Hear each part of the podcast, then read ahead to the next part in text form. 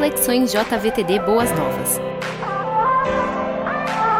Quero comunicar para você alguns livros novinhos que eu lancei esse mês aqui no Brasil. Olha, no meio da pandemia, lançando livro. Todo mundo está querendo comprar livro no meio da pandemia. Só eu mesmo para ter essas ideias, né? Mas esse livro aqui se chama Sorrir Outra Vez. Esse livro, se tivesse um subtítulo, seria Anatomia da Minha Dor. É um livro sobre luto, mas que não trata e nem tenta resolver o luto de ninguém e nem dizer para ninguém como é que tem que sair do luto, mas é um livro que expõe para você as entranhas de uma dor e do, das minhas brigas com Deus e de como é que toda vez que eu brigo com Ele eu apanho e esse livro, então, é bem gostoso, que chama você a uma responsabilidade pessoal, que trabalha com você a não vitimização, não se ferir, não ferir os outros, mas optar pela vida. Então, esse livro, Sorrir Outra Vez. Por que, que chama Sorrir Outra Vez?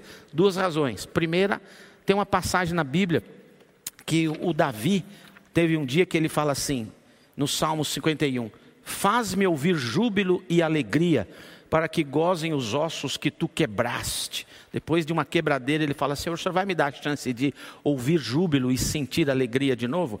E a segunda razão por que chama sorrir outra vez, porque na primeira gargalhada que eu dei, depois que meu filho foi morar na eternidade, a minha cabeça disse assim: Epa, você já está rindo? Então você não amava tanto assim, porque já está dando risada? E isso é um truque horrível. Então, esse livro tem esse título e eu vou contar as histórias aqui para você.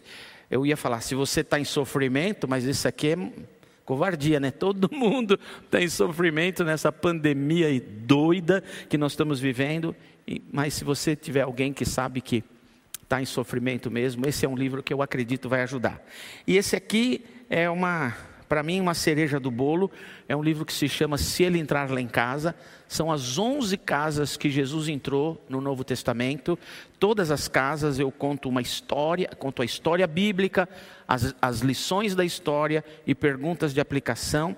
E esse livro aqui foi prefaciado pelo pastor Wagner. Então, está selado que pode entrar nessa igreja. Esse livro é bem gostoso, não são capítulos sequenciais, você pode escolher qualquer casa e ler. E eu dei títulos bem especiais. Lembra o Simão, aquele uh, erudito da lei que recebe Jesus em casa e maltrata Jesus? Eu chamei Casa do Simão Vacilão. Ele deu uma vacilada. Aquele baixinho que estava na árvore, desceu, Jesus entrou na casa dele. O título desse livro, desse capítulo, A Casa do Baixinho Ladrão. Aqueles meninos que foram para Emaús desanimados, a casa dos desanimados, a casa do buraco na parede, a casa que acabou o vinho, a casa onde coisas valem mais do que pessoas, a casa do pai desesperado, a casa ardendo em febre, a casa que cheira mal, são os títulos que tem por aqui. Bem gostoso, esse livro está uma delícia de ler, bem devocional. Quem sabe você vai gostar. Como faz para adquirir? Combinei com o pastor, esses livros vão ficar aqui na igreja por uns dias e você depois sinaliza aqui via internet, via a rede social da igreja, dizendo eu quero, e depois você combina de passar uma horinha, pegar aqui na livraria da igreja, tá bom? Uma honra para mim estar com você aqui. Vamos abrir a Bíblia em Êxodo capítulo 12, versículo 11. Êxodo 12, versículo 11. Quem achou, fala amém. Mas não vou escutar, né? Da sua casa. Mas espero que você tenha encontrado. Segundo livro da Bíblia, livro gostoso, está no telão para quem não tem. Diz assim a tradução que eu tenho: Ao comerem, estejam prontos para sair, cinto no lugar, sandálias nos pés e cajado na mão comam apressadamente, esta é a Páscoa do Senhor. Nesse trecho da Bíblia Sagrada, eu encontro uma dica muito preciosa para mim, uma dica muito preciosa para você nestes dias de pandemia, nesses dias de encarceramento pandêmico, nesse, nesses dias de pandemia escravizadora. Por que eu estou usando essa coisa? Porque nessa história aqui, nós sabemos os judeus estão há muitos anos prisioneiros do Egito e são escravizados no Egito.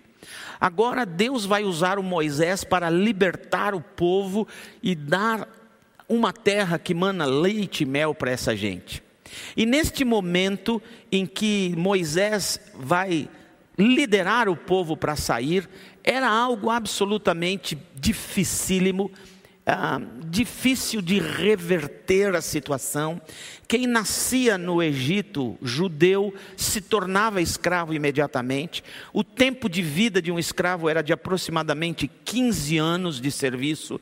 A coisa era complicada, eles tinham problemas pulmonares também, como nós estamos vivendo nesses dias, porque eles cortavam blocos de pedra, de granito, todo o dia, o dia inteiro, e aquele pó ia impregnando nos pulmões e matando o tempo. A estimativa de vida de um escravo era de 15 anos mais ou menos.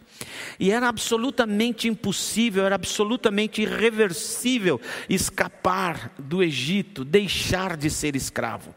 Mas Deus vem agora realizar uns milagres inéditos na vida do povo e vai tirá-los da escravidão do Egito e conduzi-los para a realização do sonho do coração de cada judeu que era ser livre. Então, nesse trecho da Bíblia aqui, Deus vem falar com Moisés e vai dizer: Moisés, avisa o povo para matar um cordeirinho, comer a carne do cordeirinho e depois pegar o sangue do cordeirinho e passar nos umbrais das portas. E na, nessa noite em que vocês comerem, vocês vão estar bem preparados. Como? Como preparados para sair? Deus disse: vocês deverão estar com o cinto no lugar, amarrar o cinto à cintura, amarra o cinto na cintura, evidentemente estejam já com as suas túnicas e o cinto amarrando a túnica, sandálias nos pés e cajado nas mãos. Vocês vão dormir vestidos com a sua túnica de viagem, vocês vão eh, dormir com o cinto bem apertado na cintura, vão dormir já com os pés calçados em suas sandálias e com o cajado ao lado. Vocês vão fazer isso, e eu, Deus, vou fazer outra coisa. Eu vou mandar um espírito de morte que entrará na casa de todos os egípcios, humanos e animais, e esse espírito matará o primogênito de cada ser humano, de cada animal, menos na casa onde ele ver o sangue nos umbrais das portas. Vocês vão dormir com a túnica, o cinto amarrado, sandálias nos pés e cajado na mão, e eu farei com que os egípcios empurrem vocês para fora. O que eu aprendo aqui é algo que eu quero dizer para você hoje. Talvez você, nesse encarceramento, nessa escravidão que nós estamos vivendo, por causa dos nossos feitores atuais que nos mandam ficar em casa e devemos obedecer às autoridades, muitos de nós estamos nos sentindo esgotados, muitos de nós estamos nos sentindo muito cansados, nós estamos tendo problemas, os mais variados, dentro da nossa casa, e a pandemia não trouxe só a obrigatoriedade de ficar dentro de casa, mas as pessoas começam a perder o emprego, as pessoas começam a ter outro tipo de enfermidades emocionais, as pessoas vão com o tanque emocional a zero para dentro do lockdown, dentro de suas casas e começam a brigar uns com os outros. Vários outros problemas vêm atrelados à necessidade de estarmos fechados em nossa casa. E aí a gente começa a pensar: o que que eu posso fazer? Não há nada que eu possa fazer. Deixe-me dizer uma coisa nesse trecho da Bíblia, eu aprendo que há algo que você pode fazer. Eu não sei o que é que você pode fazer, mas há algo que você pode fazer, e seja lá o que for, que Deus pediu para você fazer, faça o que você pode fazer e deixe com Deus para fazer aquilo que você não pode fazer. Faça o que é possível para você fazer e deixa para Deus o impossível. Faça o que é ordinário para você fazer e deixa o extraordinário para Deus. Nessa hora, o que era possível as pessoas fazerem? Comer um cordeirinho, passar o sangue na porta, vestir a sua túnica, amarrar o cinto, vestir a sandálias e dormir com o cajado na mão. Qualquer pessoa poderia fazer aquilo.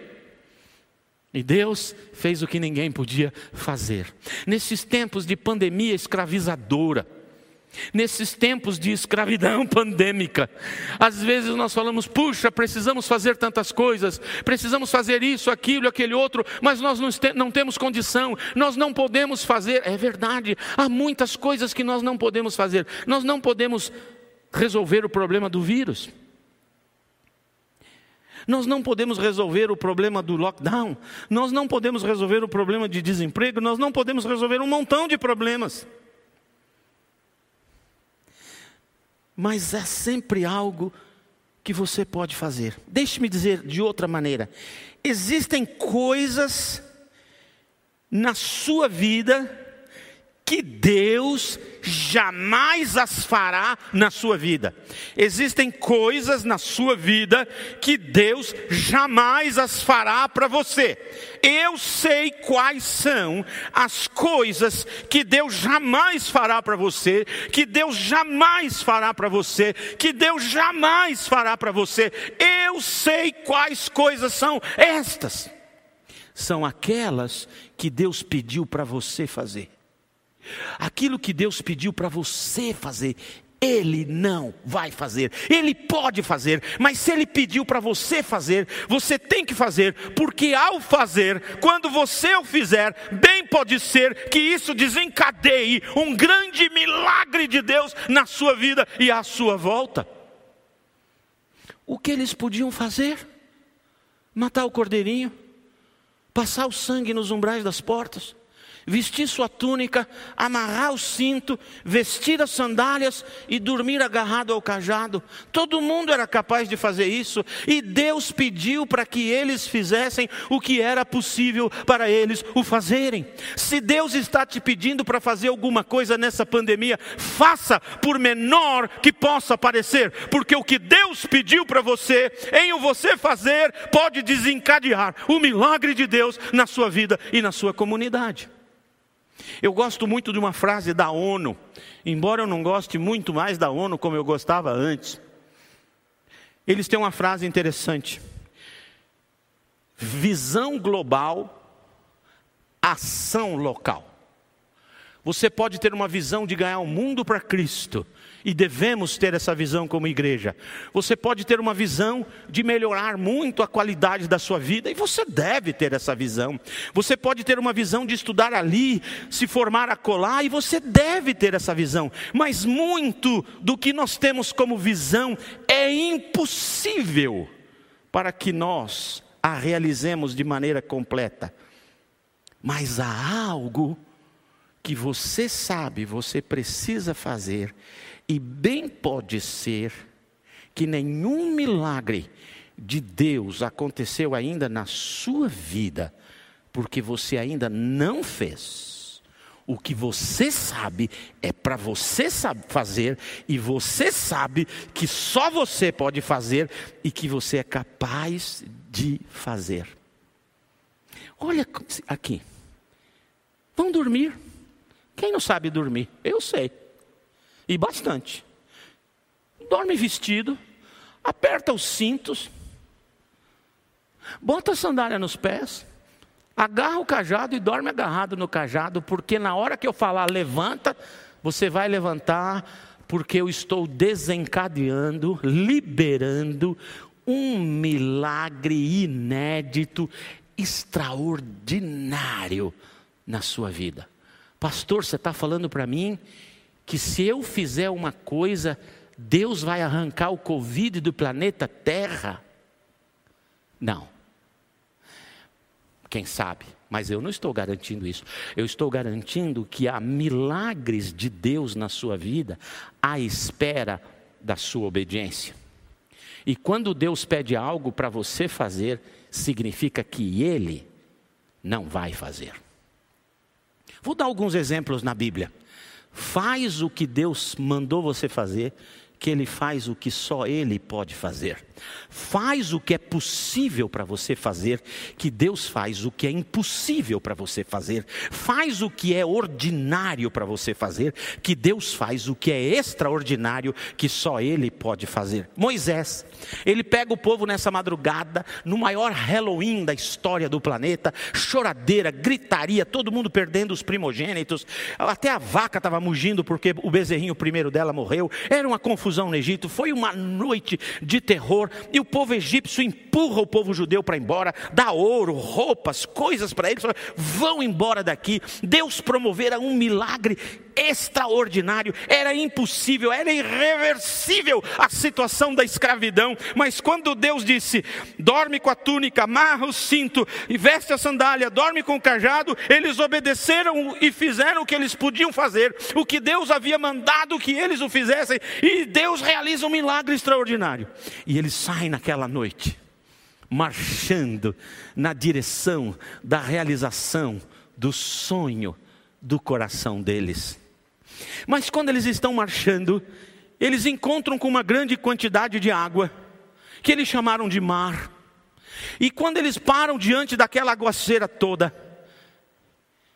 eles olham para trás o exército egípcio se arrependeu e vem a caça de todos eles. Muitos deles morrerão agora, outros serão levados de volta como escravos. Algo aconteceu na cabeça do faraó que ele se arrependeu e botou o exército atrás deles. Eles estão aqui e eles estão olhando para lá e vê aquela poeira lá no longe, lá longe. É o exército egípcio vem vindo. Quando o povo vai apavorar, o Moisés disse: "Calma, Deus falou comigo que é para erguer os braços e com o meu cajado tocar na água". E ele fez isso. Deus disse: "Moisés, ergue os braços, toca com o cajado na água, toca na água com o seu cajado. Era possível a Moisés erguer os braços e tocar na água com o seu cajado? Sim, era possível. Faz o que Deus te manda fazer e deixa que Ele faz o que você não pode, não aguenta, não sabe, não tem condições de fazer. Moisés ergueu os braços, adorou a Deus e com o cajado tocou nas águas, e as águas se abriram, e o povo passou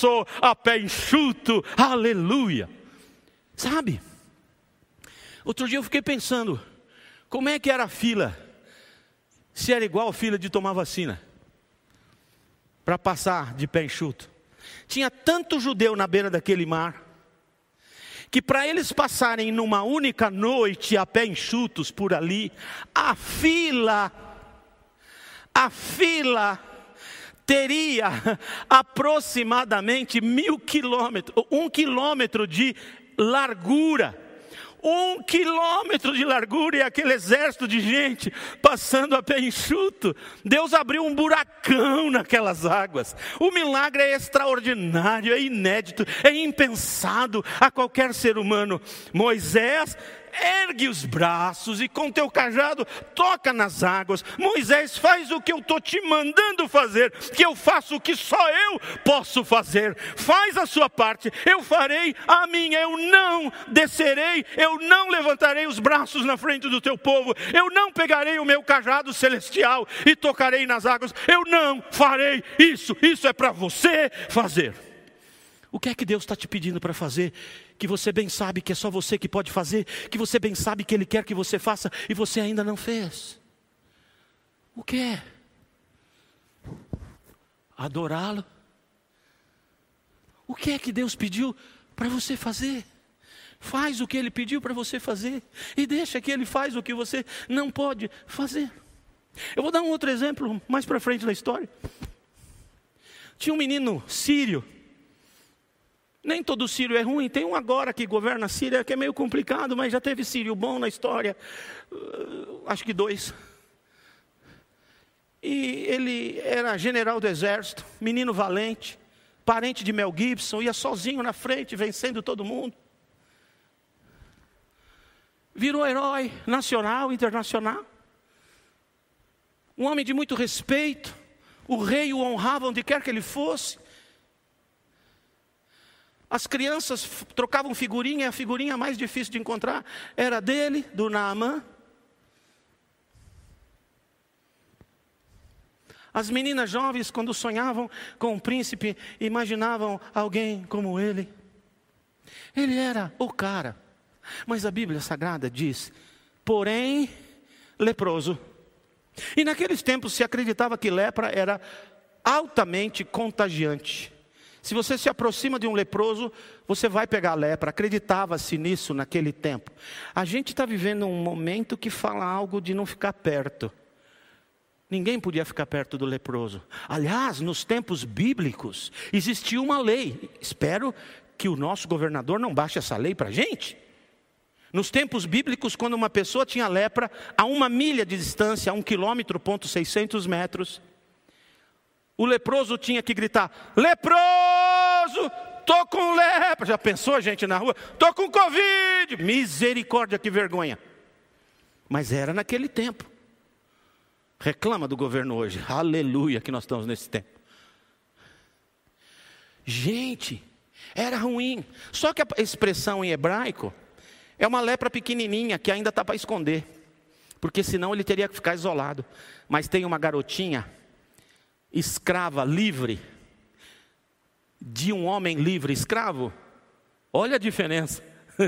a garotinha escrava era livre para amar o seu escravizador, e ele livre, aprisionado, escravo de uma lepra sem cura.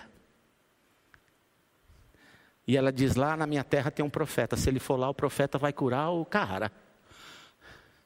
Então ele visita a casa desse profeta leva dez mudas de roupas de festa, muita prata, muito ouro, uma comitiva enorme. E quando ele para na casa do profeta, o povo de Israel está todo lá, fazendo selfie, tirando foto, filme, tudo dele. O grande super-herói está aqui. E aí vem o auxiliar do profeta, Geazi o cara mais desubicado da história do planeta. Não assistia televisão, não lia jornal, não estava nas redes sociais. Chegou lá fora e disse assim: Seu Namã quem é? Quase mataram o moleque. O mundo inteiro conhecia Namã, mas ele não sabia. Aí falaram assim: Eis o grande. E o menino fala: Seu Namã, patrão aí disse que é para o senhor ir ali no Rio Jordão mergulhar sete vezes. O senhor vai ficar bom a Bíblia diz que ele ficou injuriado. Ele diz que na minha terra tem o rio Abana, Farfar, águas puras. Se for para mergulhar num rio, vou mergulhar num rio de águas cristalinas, não nesse Jordão mais para Tietê do que qualquer coisa. Aí os soldados disseram: Meu senhor, se por acaso o profeta lhe tivesse pedido qualquer coisa, o senhor não faria, quanto mais mergulhar no Jordão. O Namã fala: É, não é difícil.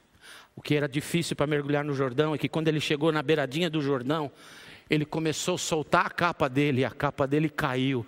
As meninas desmaiaram. Você nunca leu isso na Bíblia? Não está na Bíblia, mas eu acho que isso aconteceu. E aí, quando ele solta a blusa dele, os empregados desabotou a blusa dele, que sai aqui, deve ter aparecido uma coisinha branquiçolenta em algum lugar. E aí ele perde toda a freguesia dele, perde a popularidade dele, mas ele vai mergulhar no Jordão. Sete vezes, puft, sai, puft, sai, sete vezes, e diz a Bíblia Sagrada, que depois da sétima vez, a carne dele, a pele dele, era mais pura do que o de um neném recém-nascido. Eita, Jordão bom, vamos mergulhar lá amanhã, gente. Maravilha, faz o que eu te mandei fazer, porque o que eu te mandei fazer é possível para que você o faça. Porque quando você fizer o que eu mandei você fazer, eu vou fazer o que você não é capaz de fazer. O que é que Deus tem pedido para você fazer nessa pandemia? Pedir perdão para os seus pais?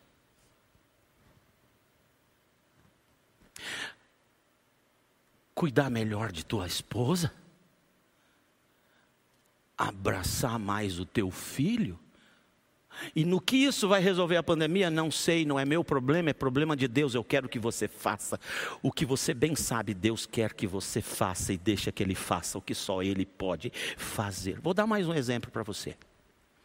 Acabou o vinho em Caná da Galileia. Foi escrito na Bíblia vinho porque eles não eram batistas.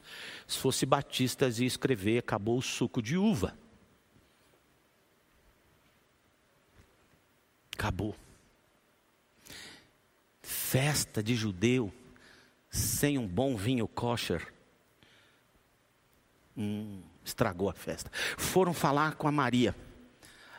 A Maria, Dona Maria, vizinha ali, era muito amiga da família do noivo e talvez tenha sido ela quem recomendou aquele menino chamado Mestre Sala, que não tem nada a ver com o menino da mangueira ou da, da escola de samba, não. O Mestre Sala era quem cuidava da festa.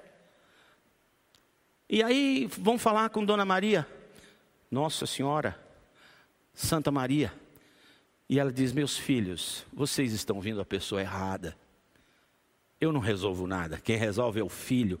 Vá direto a ele. Então eles vão falar com o filho. E o filho diz: Ali tem seis tinas de pedra, cabem 160 litros de água nelas. Água que os judeus usavam para suas purificações ritualísticas, lavar as mãos, lavar o rosto quando chega em casa, porque é bom lavar bem as mãos. E os pés, e às vezes certas partes do corpo, para se apresentar puro diante de Deus. Não era um lugar agradável de onde tirar água para beber. Jesus diz para os empregados: encham de água estas tinas. Os empregados sabiam fazer isso? Eram capazes de fazer isso? Sim. Então eles obedeceram, fizeram a parte deles. Então Jesus diz: tirem daí e leva ao mestre Sala. E eles levaram ao mestre Sala que não sabia de onde saiu aquela água, embora eles o soubessem, estavam tremendo de medo, porque iam ser despedidos naquela mesma noite. E quando ele bebe a água transformada em vinho, ele manda chamar o noivo e diz: Você é um noivo diferente. Todo noivo que eu conheço põe um vinho bom no começo, mas depois que o pessoal bebeu bastante, qualquer vinho vai. Você colocou um vinho muito bom no começo e um de excelente qualidade no final, e dessa maneira o Senhor Jesus Cristo começa o seu ministério na terra. O que Jesus fez no primeiro sinal da vida dele? Este vinho pode ser bom, mas este que sai sairá dos meus braços será o excelente, e ele vem no final. Mas eu não quero contar essa história, eu quero contar essa para você. Faz o que Jesus mandou você fazer, que Ele faz o que você não pode fazer. O que é que o Senhor mandou você fazer? Confessar para o papai e mamãe que você andou mentindo para eles? É isso que Deus quer que você faça.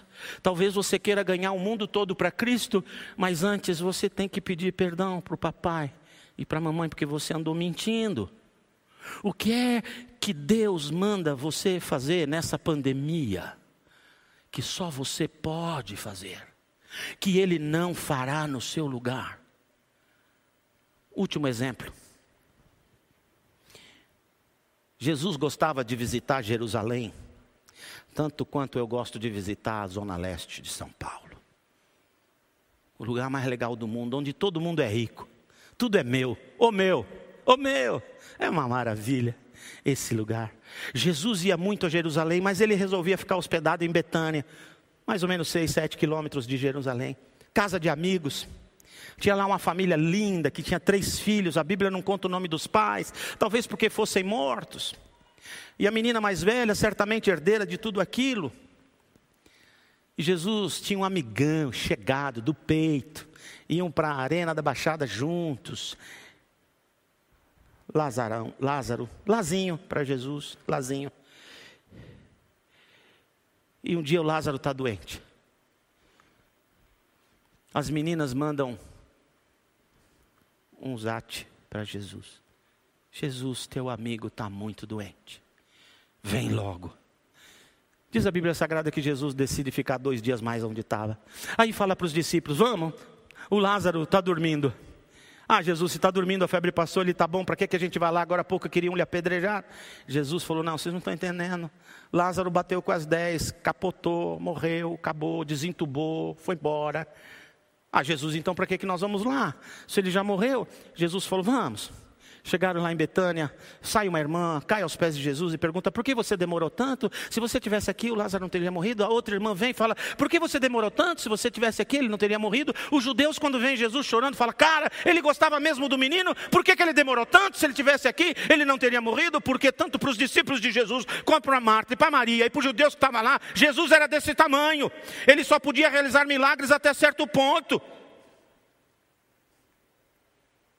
Então Jesus diante da catacumba, cavada na rocha, com uma pedra tampando a porta de entrada, se comove, chora, chora.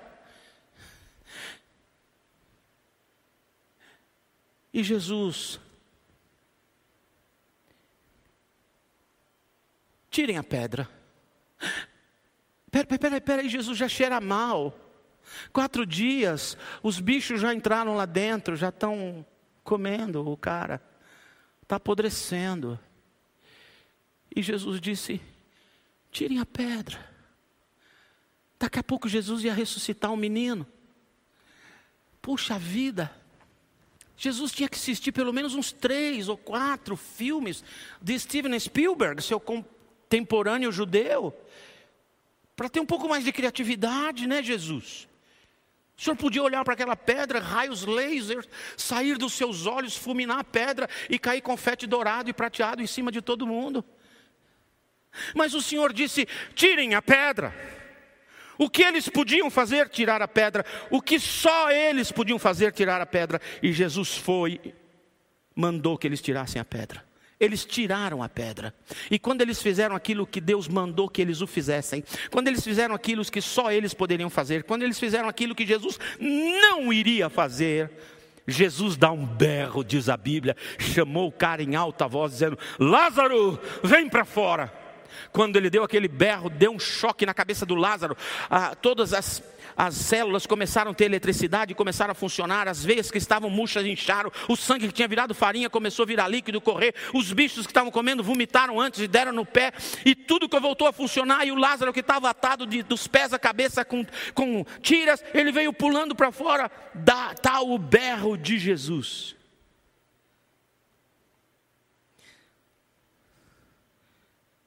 O que você acha que é mais difícil para Deus? Se é que para Deus existe um escalonamento de mais fácil e mais difícil. O que você acha que seria mais difícil para Deus? Ressuscitar um morto, quatro dias morto? Ou resolver a tua vida? Ou resolver teu problema? Ou dar vitória em tua luta? O que você acha que é mais difícil para Deus? Soprar o vírus e eles morrerem, ou ressuscitar um morto quatro dias morto. Nada é impossível para Deus.